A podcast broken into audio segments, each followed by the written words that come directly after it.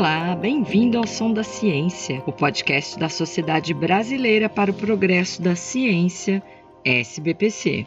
Eu sou Janes Rocha, jornalista da SBPC. A ciência brasileira poderá perder até 6 bilhões de reais de seu orçamento de 9 bilhões de reais entre 2022 e 2023. Esse é o efeito da medida provisória 1136. Conhecida como MP Anti-Ciência, desde que foi publicada no Diário Oficial da União em agosto, a medida provisória 1136 bloqueou 1 bilhão e 800 milhões de reais do Fundo Nacional de Desenvolvimento Científico Tecnológico, FNDCT. O FNDCT é a principal fonte de financiamento da pesquisa científica no Brasil e seus recursos vêm dos impostos cobrados das indústrias. Além do valor interditado em 2022, o projeto de lei orçamentária de 2023, enviado ao Congresso, prevê que essa perda pode chegar a 4 bilhões e 200 milhões de reais. A MP Anti-Ciência,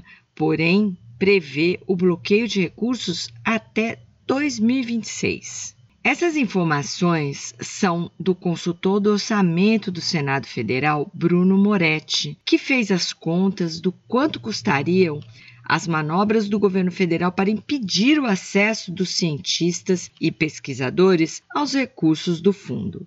Moretti apresentou os cálculos durante uma audiência pública na Comissão de Ciência e Tecnologia do Senado Federal. Realizada no dia 26 de outubro, a audiência foi pedida pelo senador Jean Paul Prates, do Partido dos Trabalhadores do Rio Grande do Norte, e reuniu especialistas e parlamentares da comissão presidida por Prates, que criticou a MP. Então esse governo não respeita, não preza, não incentiva, não quer a ciência. Com esse retrato vergonhoso, o atual governo assume seu total descaso pela pesquisa científica e tecnológica. Evidentemente, a nossa batalha em relação à SMP é justamente que ela seja devolvida ou ignorada, por justamente manifestamente inconstitucional e com todos os defeitos jurídicos que ela tem.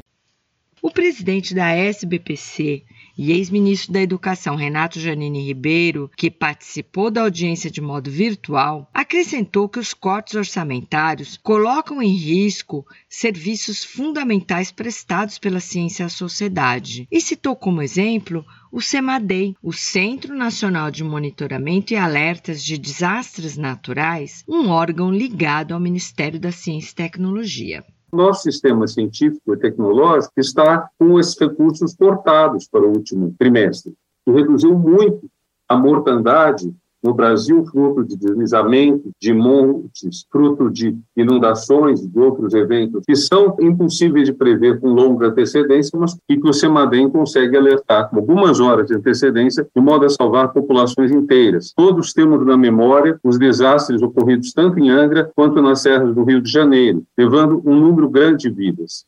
A cientista Helena Nader, presidente da Academia Brasileira de Ciências, ABC, reiterou que o Brasil precisa de uma política de Estado para a educação e a ciência. Para ela, a MP 1136 é um desrespeito ao Congresso e parte de um projeto para desvalorizar a ciência nacional os países aumentaram orçamento em educação em resposta à pandemia, tanto na educação primária quanto na educação terciária, universidades. Aqui se corta e ainda se diz que tem que pôr fogo em estudantes. O Brasil precisa de uma política de Estado para educação e CTI. Ciência e educação não são gastos, são investimentos. Então, eu quero só alertar que estão matando a galinha dos ovos de ouro.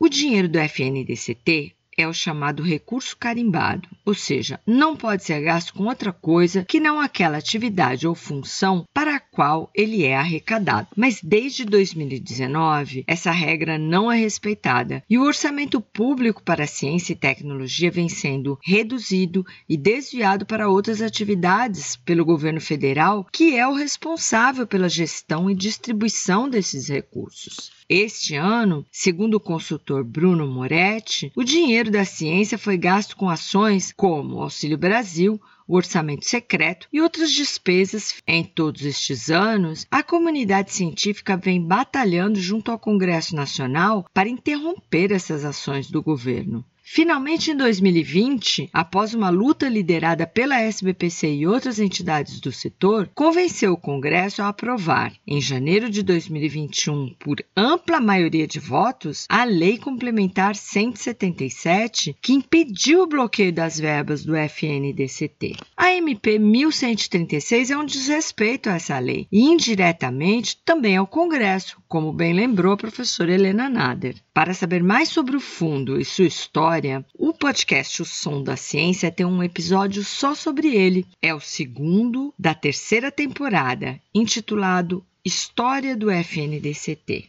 Fique ligado aqui nas redes sociais da SBPC. Estamos no YouTube, Instagram, Twitter e Facebook. E se quiser fazer parte, fortalecer essa comunidade, considere a possibilidade de ficar sócio da SBPC. Entre na aba Fique Sócio no portal sbpcnet.org.br. Você também pode fazer contribuições eventuais como doador. Para doar qualquer quantia, basta acessar o link portal.sbpcnet.org.br barra doação e seguir as instruções. Até a próxima. Tchau!